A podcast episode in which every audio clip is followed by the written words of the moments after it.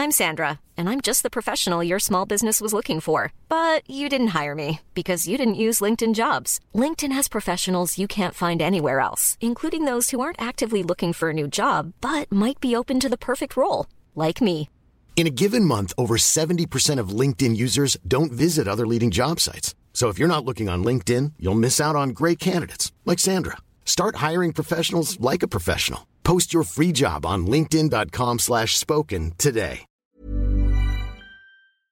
Vacunar a los menores. A pesar de que hay otros países, ya lo decíamos, como Estados Unidos, incluso Canadá, en donde ahí sí, desde mayo pasado empezaron a vacunar a todos, a todos los menores a partir de los 12 años. China, en donde empezó este, este asunto del COVID y de la pandemia, también ya está vacunando a sus niños. Incluso ahí los están vacunando a los niños desde los 3 años.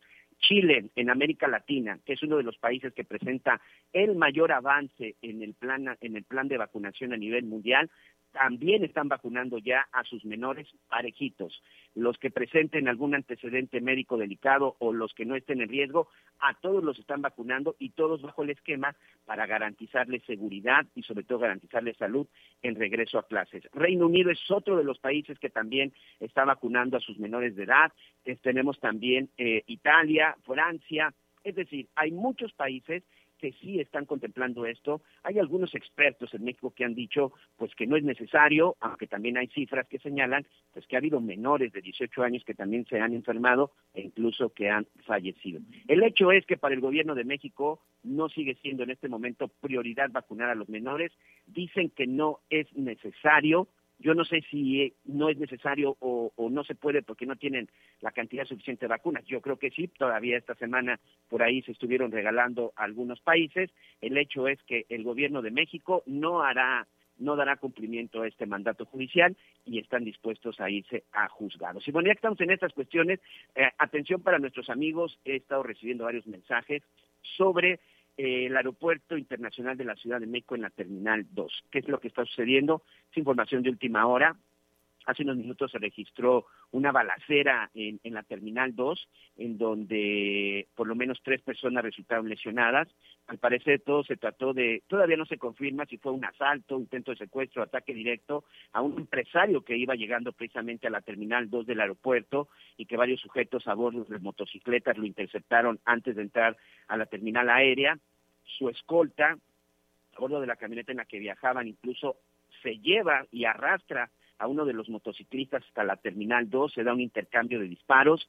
Eh, para no poner más en riesgo, lo único que sabemos es que el empresario resulta lesionado. Es un empresario, por cierto, originario, o mejor dicho, que radica en la zona de Cancún, en Quintana Roo, y que precisamente se dirigía al aeropuerto para volar de regreso a Cancún. Un empresario, sobre todo restaurantero, que tiene pues varios negocios en la zona de Cancún.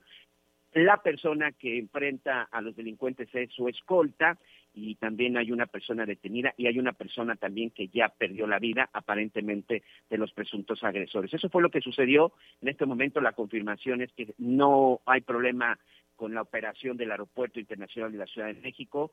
Sí están trabajando las autoridades porque hubo disparos, ya se retiró la camioneta, pero sin ningún problema usted puede llegar si tiene un viaje planeado. Y bueno, rápidamente, el día de ayer se da a conocer eh, los peritajes sobre la línea 12 del metro, peritajes completamente independientes a la al peritaje que realizó esta empresa noruega contratada por el gobierno de la Ciudad de México. Desde mi punto de vista, creo que el peritaje importante y el que nos interesaba era precisamente el del día de ayer de las autoridades, porque este finalmente sí tiene, sí tiene un efecto. El día de ayer, la fiscal de la Ciudad de México, Ernestina Godoy, acompañada del vocero Ulises Lara, pudieron a conocer pues ya el resultado de la investigación y qué procede. Yo quiero agradecer a mi compañero Jorge Almaquio, Jorge Almaquio, quien tiene toda la información, estuvo en el lugar, que nos cuente un poco qué fue lo que sucedió y sobre todo, pues cuál fue el veredicto final por parte de las autoridades de la Fiscalía. Jorge, ¿cómo estás? Buenas tardes. Sí. No tenemos a Jorge. Ahorita vamos a retomar en este momento, vamos a retomar a nuestro compañero Jorge, Jorge Almaquio. Bueno, yo no sé si a usted le sucedió, pero desde hace ya varias semanas que la comunicación ha estado medio complicada en todo el país. Ya está listo Jorge. Jorge, ¿cómo estás? Eh, comentábamos de que ya están los resultados y qué fue lo que dijo el día de ayer la fiscal Ernestina Godoy. ¿Cómo estás? Bienvenido.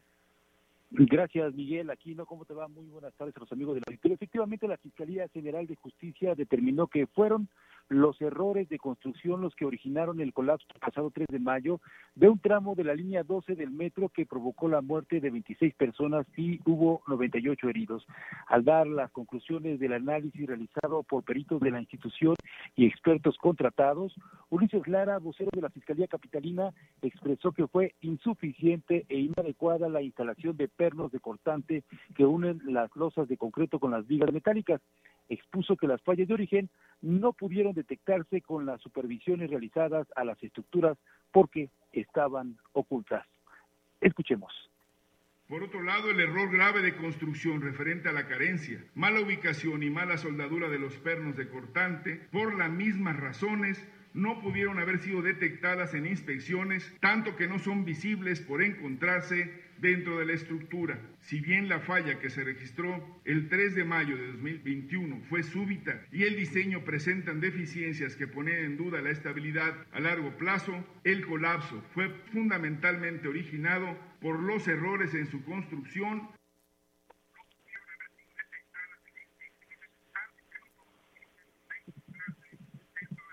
Adelante, Jorge.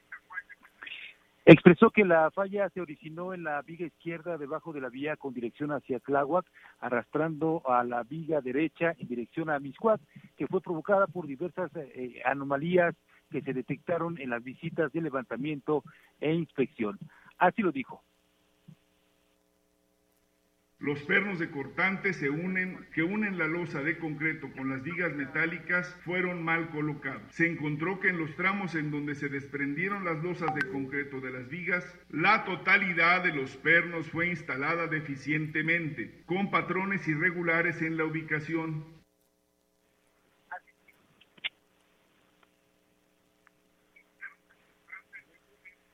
Ah, no tenemos, tenemos ahí algunos problemas con Jorge, con Jorge Almaquio, vamos a, vamos ahorita a recuperarlo, pero bueno, estábamos escuchando lo que decía precisamente Ulises Lara, el vocero, el vocero de la Fiscalía Federal de Justicia de la Ciudad de México. El hecho es que, de acuerdo con los peritajes, es un problema originado desde la construcción. No tuvo que ver con mantenimiento, no tuvo que ver con estas eh, remodelaciones que se hicieron durante la administración del jefe de gobierno Miguel Ángel Mancera, no tiene que ver con el mantenimiento que se le ha dado o se le ha dejado de dar, como usted lo quiera ver, en la administración de la, de la jefa de gobierno. Es un hecho que todo esto, por lo menos es lo que dice la Fiscalía, que tiene que ver con la construcción. Y pues prácticamente como se conoce en el argot eh, de, arquitectos, pues casi casi se trata de vicios, de vicios ocultos. Pero bueno, ya se sabe que esto fue eh, pues un problema desde el origen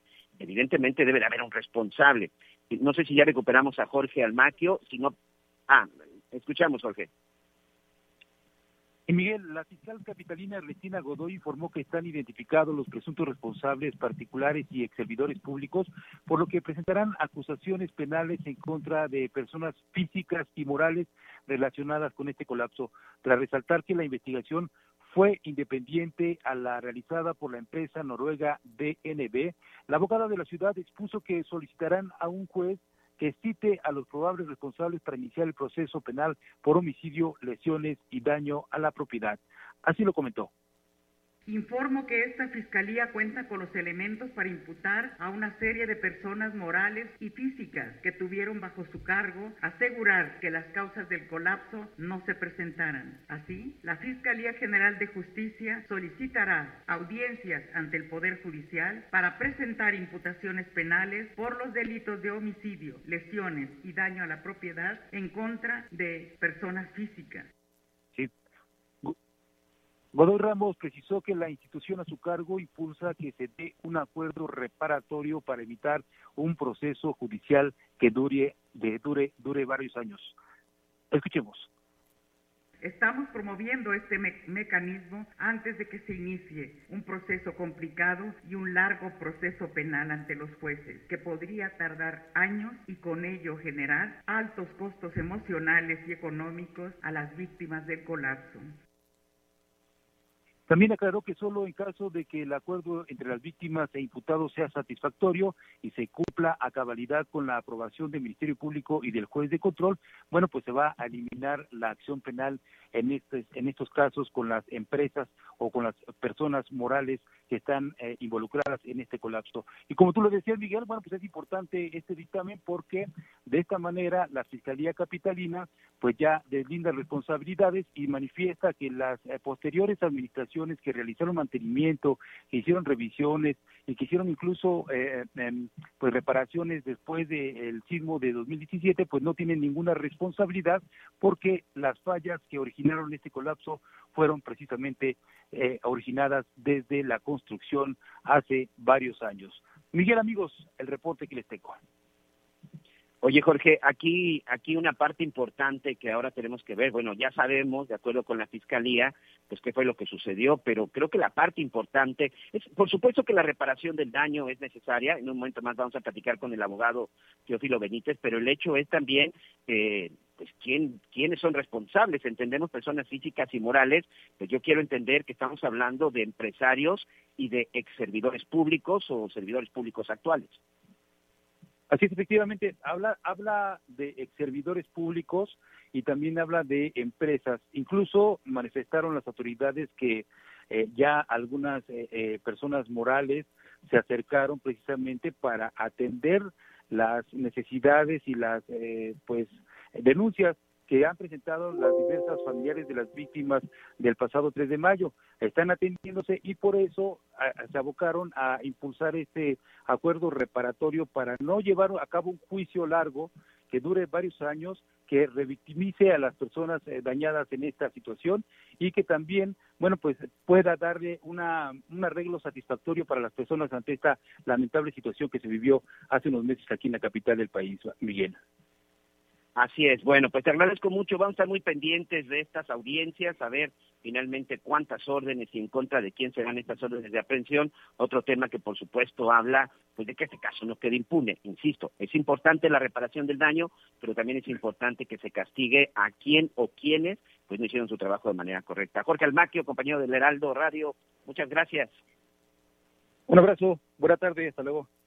Gracias, ahí está Jorge Almaquio, siempre muy puntual en sus coberturas en temas, en temas de justicia. Ya lo decía, creo que sí es muy importante el, el peritaje el día de ayer, es importante esta eh, estos acuerdos que, de reparación del daño que habla que habla la fiscal Ernestina Godoy, pero insisto, creo que es importante saber quién o quiénes resultaron responsables. Así que yo le quiero agradecer al abogado Teófilo Benítez, él ha estado platicando constantemente con nosotros, él representa a varias de las víctimas, a varias de las víctimas por este por esta tragedia de la línea de la línea 12 del metro. Y bueno, pues después de lo que dijo el día de ayer de la fiscalía, eh, pues qué es lo que desde su punto jurídico este abogado, qué es lo que opina Primero que nada, gracias por este por esta llamada a las noticias con Javier La Torre.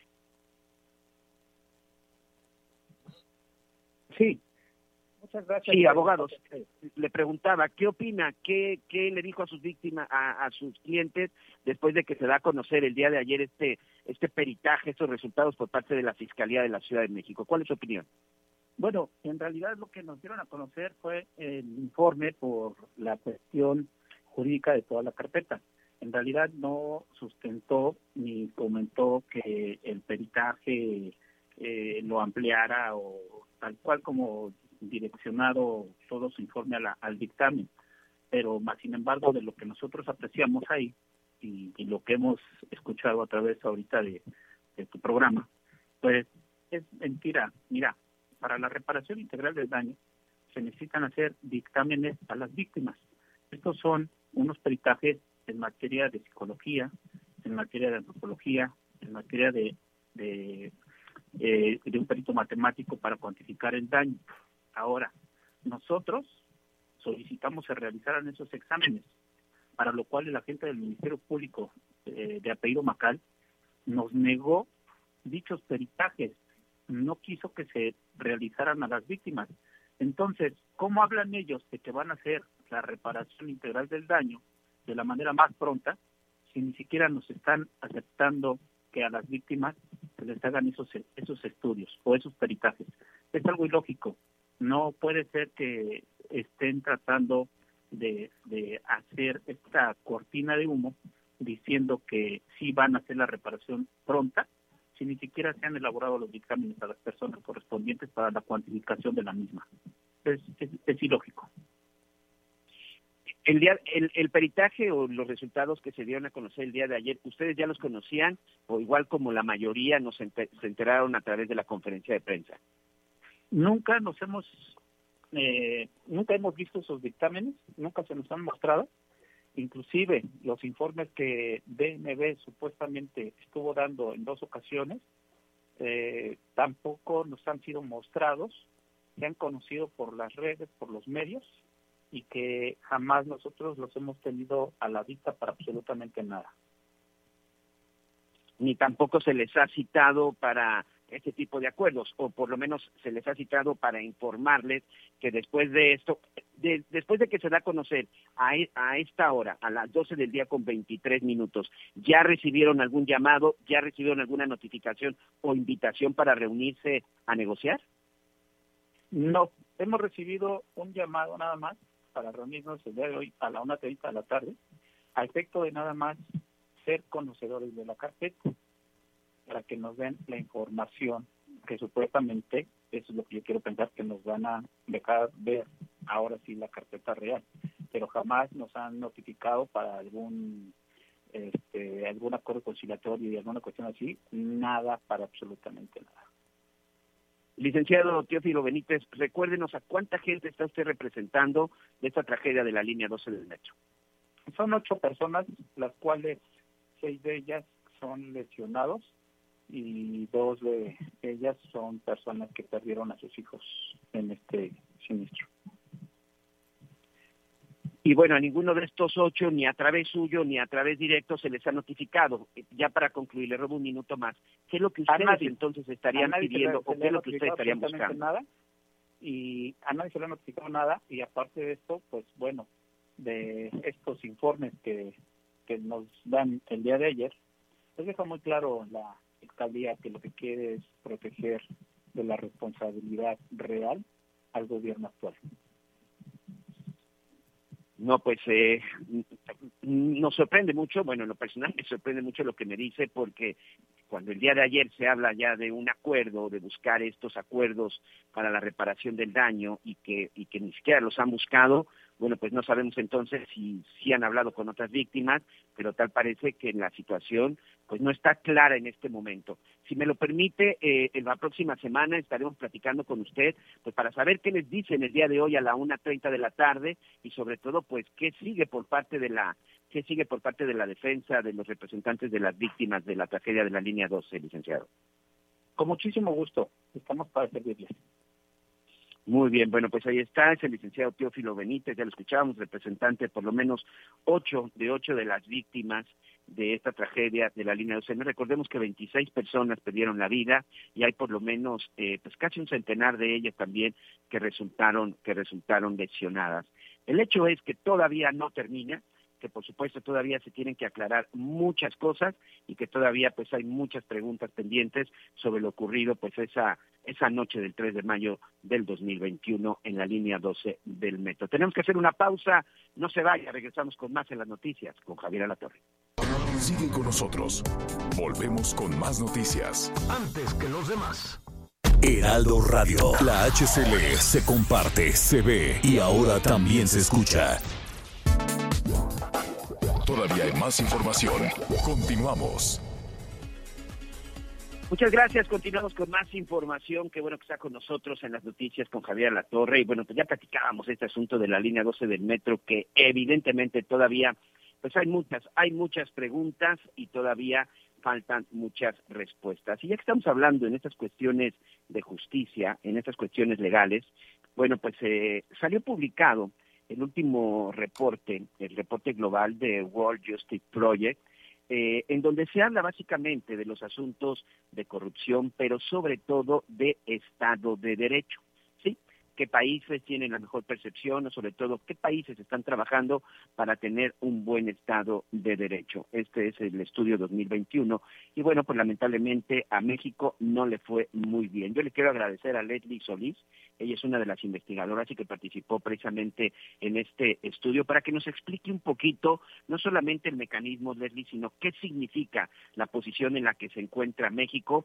y sobre todo eh, en un momento o en una administración en donde si hay algo por lo cual se está luchando o algo que se está intentando erradicar, tiene que ver con la corrupción. Muchas gracias y bienvenida a las noticias con Javier Alatorre. Eh, hola Miguel, buenas tardes. Muchas gracias por la introducción y muchas gracias por esta llamada. Oye, eh, platícanos, platícanos un poquito de este estudio. Claro que sí, mira, para empezar, el World Justice Project o Proyecto de Justicia Mundial es una organización independiente, multidisciplinaria e internacional. Hiring for your small business? If you're not looking for professionals on LinkedIn, you're looking in the wrong place. That's like looking for your car keys in a fish tank. LinkedIn helps you hire professionals you can't find anywhere else, even those who aren't actively searching for a new job but might be open to the perfect role. In a given month, over 70% of LinkedIn users don't even visit other leading job sites. So start looking in the right place. With LinkedIn, you can hire professionals like a professional. Post your free job on linkedin.com slash spoken today. Que tiene la misión de medir y fortalecer el Estado de Derecho en el mundo. Entonces, llevamos más de 10 años yendo a más de 130 países para aplicar encuestas que nos permitan conocer la percepción y la experiencia de las personas con temas de Estado de Derecho en su día a día. ¿No? Entonces les preguntamos eh, temas, por ejemplo, de victimización, percepción de seguridad, percepción y experiencias de corrupción, temas de participación ciudadana, derechos fundamentales, etcétera. Y toda esta información que se basa en encuestas a población general y encuestas a especialistas, lo juntamos en un índice de Estado de Derecho que se publica cada año. Eh, nosotros reconocemos que el Estado de Derecho es un, es un concepto muy amplio y multidimensional. Entonces, nosotros lo medimos utilizando ocho factores o, o, también podemos llamarles ocho dimensiones, que son límites al poder gubernamental, ausencia de corrupción, gobierno abierto, derechos fundamentales, orden y seguridad, cumplimiento regulatorio, justicia civil y justicia penal. No, e, esto, e, el objetivo de este índice, de este reporte que sale cada año, es justamente dar un diagnóstico de cuáles son las fortalezas y las debilidades en cada país eh, y comparar eh, entre países y a lo largo del tiempo. Fíjate que eh, este año incluimos 139 países y México se ubicó en la posición 113 de los 139 países a nivel global. Eh, a nivel regional se ubicó en la posición 27 de 32 países que, que incluimos de la región de América Latina y el Caribe. Perdón que te eh, interrumpa. ¿Sí? Viendo que estamos prácticamente hasta abajo, no es una buena señal. Exactamente. Esto refiere que hay muchos retos en el fortalecimiento del Estado de Derecho en México. Y también em, vemos que el Estado, eh, que el fortalecimiento del Estado de Derecho es una tarea que está estancada. Tenemos eh, hoy un promedio de 0.43 en el índice, en una escala que va de 0 a 1, donde 1 sería la calificación perfecta, lo cual pues nos indica que hay muchos retos eh, por delante y que tenemos que trabajar muy fuerte. Fíjate que los países eh, con los puntajes más altos este año fueron Dinamarca, Noruega con 0.90 y Finlandia con 0.88. Eh, y por el contrario, los países con los puntajes más bajos fueron la República Democrática del Congo, Camboya y la República Bolivariana de Venezuela con 0.27. Eh, ¿no? Eh, y en la región, que me parece bastante relevante, los países mejor calificados son Uruguay, Costa Rica y Chile, con puntajes eh, cercanos al 0.7, mientras de eh, los, los que tienen la calificación más baja son Venezuela, Haití y Nicaragua. Oye, quiero, aquí estoy tratando de revisar algunas de las cifras, algunas de las estadísticas. Te quiero preguntar, ¿esto se basa básicamente en una percepción o es a través de las cifras oficiales, a través de las cifras que podría dar la propia, las propias autoridades de cada país? Este índice se construye con información de primera mano, que es decir, información original recabada por el World Justice Project, que mide la percepción y la experiencia de las personas. Entonces, directamente, eh, eso es lo que las... Eh, lo que la población general y lo que los especialistas, las y los especialistas nos comentaron. Em, y, y, fíjate que de los ocho factores que incluimos en el índice, el que tiene eh, la mejor calificación para México, porque siempre hay pues noticias eh, positivas, es el factor 3, gobierno abierto, donde México tiene una calificación de 0.60. Esto quiere decir que México tiene eh, fortalezas en temas de transparencia, de acceso a la información y de participación ciudadana. Y por el contrario, el factor o la dimensión que nos presenta mayores retos o donde México tiene el puntaje más bajo es ausencia de corrupción, donde tenemos un 0.26 y donde principalmente vimos descensos en los indicadores que miden eh, corrupción en el Poder Judicial y en el Poder Legislativo. Es decir, que los mexicanos y sobre todo en las cifras y los hechos sigue muy presente y sobre todo no se ha erradicado, por supuesto, el tema de la corrupción. Ya para ya para finalizar y sobre todo pues para darte las gracias de haber estado con nosotros, ¿dónde podemos consultar, dónde podemos ver este reporte global, Leslie? Claro que sí. Toda esta información está disponible en nuestra página web que es worldjusticeproject.org entonces, eh, ahorita apenas se publicó en inglés, pero en las próximas semanas vamos a publicar una traducción al español. Y, aprovecho para decir que también tenemos una, eh, una oficina en la Ciudad de México eh, y una página web también, worldjusticeproject.mx, donde tenemos más reportes haciendo énfasis en México a nivel estatal y donde podemos explorar muchos más temas de justicia penal, de seguridad, justicia alternativa y, otros temas eh, que son relevantes para la agenda nacional. No, pues ya estaremos platicando con ustedes próximamente de estos reportes y por lo pronto, muchas gracias, Leslie Solís, investigadora de World Justice Project. Ahí está, lamentablemente la corrupción en México pues continúa y continúa muy presente y las cifras a nivel mundial vaya que nos dejan muy mal parados. Muchas gracias, Leslie, y si nos permites te buscamos después para platicar sobre esos otros temas. Claro que sí, saludos a tu audiencia. Muchas gracias, pues ahí está. Sí, la verdad es que también es, es muy importante señalar que en esta lucha también que ha estado enfrentando el gobierno del presidente López Obrador en contra de la corrupción, pues es lo que también de repente pues marca las cifras y marca las estadísticas. Se pueden interpretar de varias formas. Uno, insisto, lo que tiene que ver con la percepción, pero también de repente pues si se incrementan las cifras porque porque se está investigando, porque se está deteniendo gente, porque se están haciendo señalamientos de gente corrupta y esto evidentemente es lo que provoca que de repente las cifras las cifras se muevan. Entonces, pues hay que estar ahí muy pendientes, hay que estar trabajando. La verdad es que sí es un problema que no es de ahorita, ¿eh? hay que reconocer, es un problema de décadas.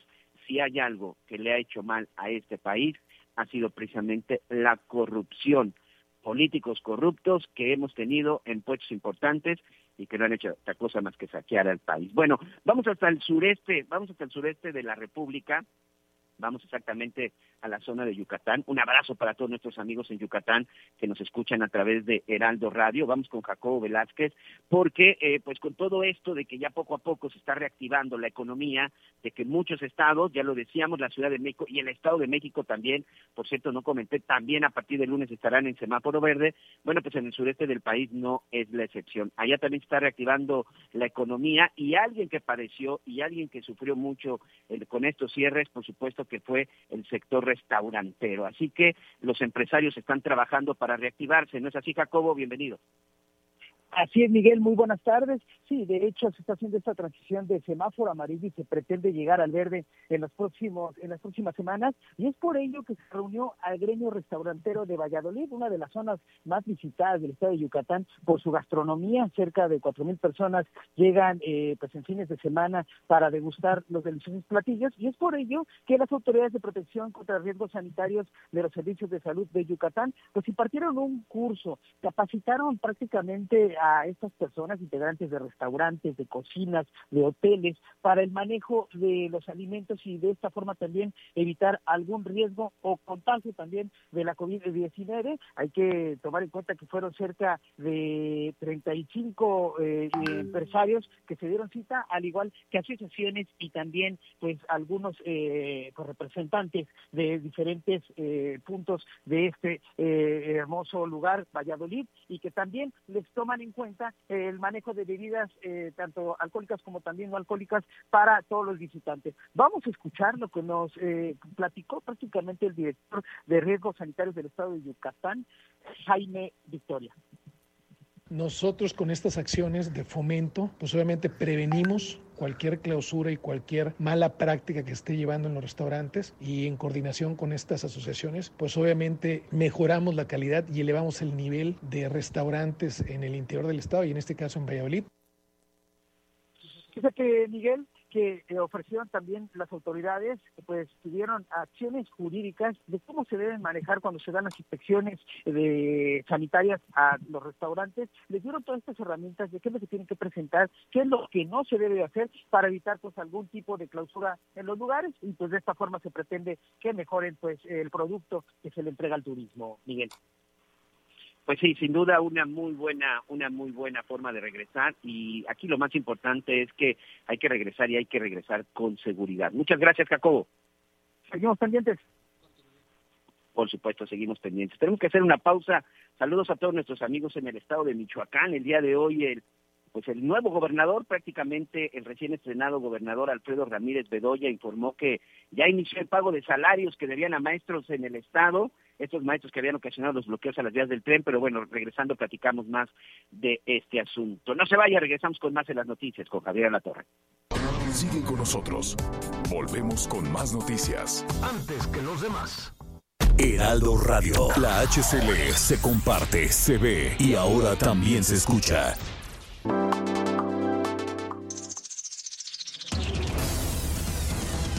Las noticias con Javier Alatorre por El Heraldo Radio, una alianza de Heraldo Media Group, Grupo Audiorama Comunicaciones.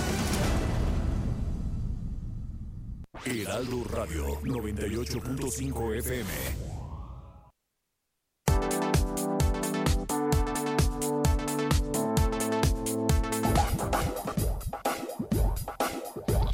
Más información.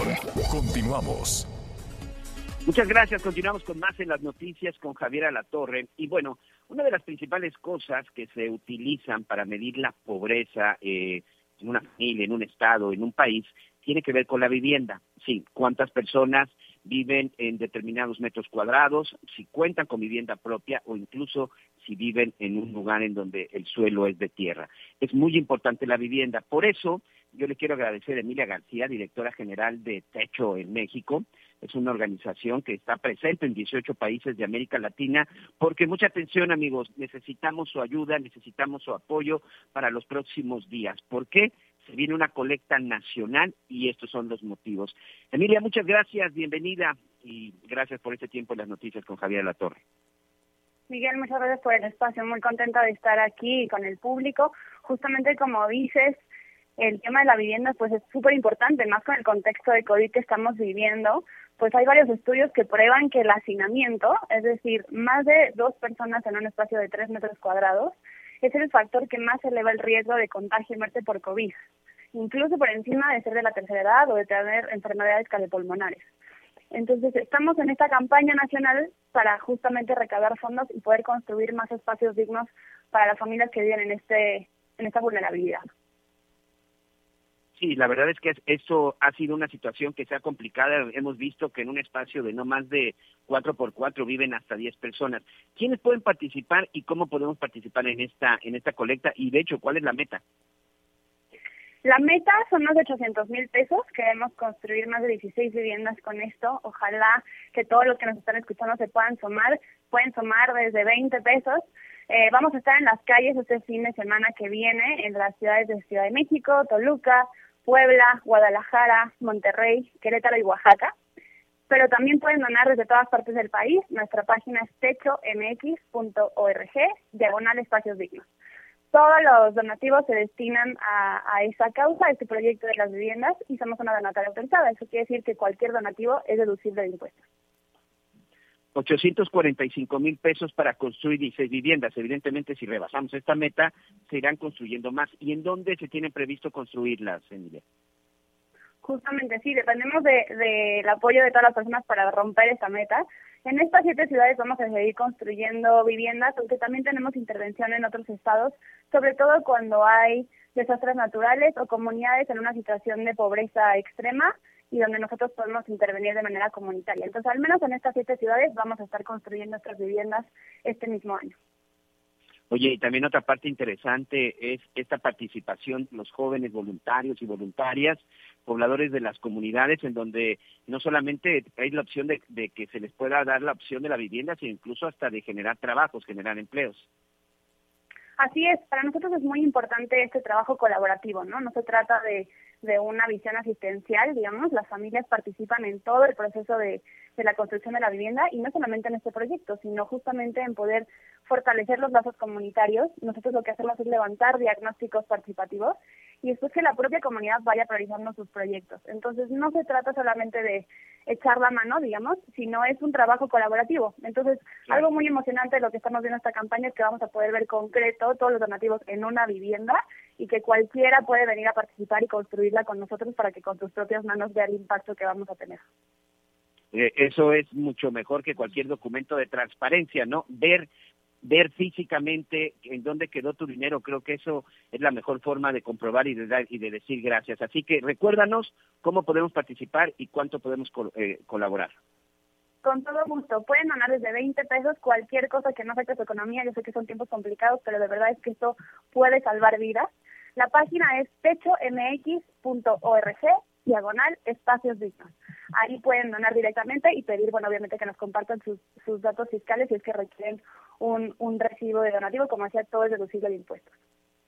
Muy bien, ¿te parece si en los próximos días seguimos platicando y sobre todo para recordarle a nuestros amigos eh, esta gran labor? 845 mil pesos es la meta para la construcción de 16 viviendas. Creo que sin ningún problema lo podemos superar. Por lo pronto te quiero agradecer, Emilia, Emilia García, directora general de Techo en México. Y bueno, pues no nos cuesta nada, de repente hay quien tenga la posibilidad, pues de, como dices, algo que no les, que no les sobre, pero tampoco que les falte, ¿no? Así es, muchísimas gracias por el espacio y gracias a todos los que nos están escuchando. Yo sé que de pronto todos queremos aportar y luego no sabemos cómo, ¿no? Y esto es una, una opción pues muy confiable y con un resultado concreto y tangible. Muy bien, muchas gracias. Buenas tardes. Buenas tardes. Bueno, hacemos una pausa. No se vaya, todavía tenemos más en las noticias con Javier Alatorre. Sigue con nosotros. Volvemos con más noticias. Antes que los demás. Heraldo Radio. La HCL se comparte, se ve y ahora también se escucha.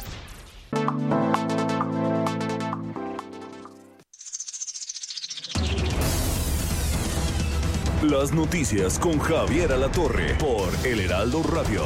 Una alianza de Heraldo Media Group, Grupo Audiorama Comunicaciones. Heraldo Radio 98.5 FM, una estación de Heraldo Media Group, transmitiendo desde Avenida Insurgente Sur 1271, Torre Carrachi, con 100.000 watts de potencia radiada. Todavía hay más información. Continuamos. Muy bien, muchas gracias, muchas gracias por todos sus mensajes, por todos sus comentarios. Saludos a todos nuestros amigos en el estado de Guerrero. Hace unos minutos ya, Evelyn Salgado, la tomó protesta como la primera mujer gobernadora del estado de Guerrero. Sí, finalmente la hija del senador Félix Salgado Macedonio ha tomado protesta eh, en, un, en un ambiente tranquilo, en un ambiente hasta como de festejo, Héctor Astudillo, el gobernador saliente, incluso durante, durante la mañana hasta se reunió con algunos dirigentes y algunos representantes de Morena y de su propio partido. La jefa de gobierno, Claudia Sheinbaum, estuvo, está entre las invitadas, también el gobernador del estado de Morelos, Cuauhtémoc Blanco, Ricardo Monreal, el, el, el, coordinador de los senadores de Morena, también está entre los invitados. Entonces, pues a partir de hoy hasta el 2026 Evelyn Salgado pues estará al frente del estado de Guerrero, un estado que la verdad se lo están dejando pues muy dañado, con, con mucha violencia. Apenas aquí narrábamos lo que había sucedido en esta famosa discoteca de, del Baby O en la zona, en la zona de, en la zona hotelera de, Acapulco. El hecho es de que, bueno, pues suerte para la nueva gobernadora y sobre todo suerte para todos nuestros amigos en el estado de Guerrero.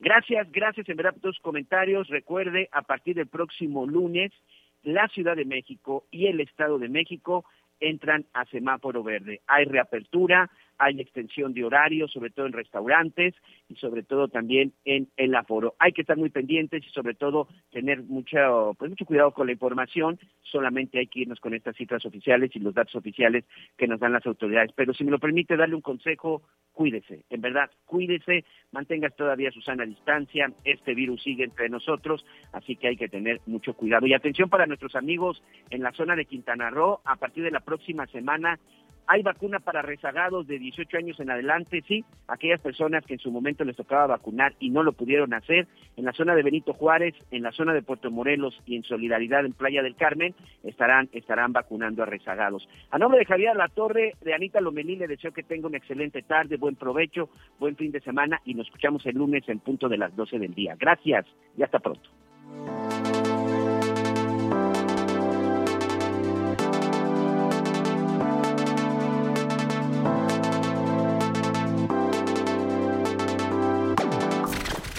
Gracias por acompañarnos en Las Noticias con Javier La Torre. Ahora sí ya estás muy bien informado.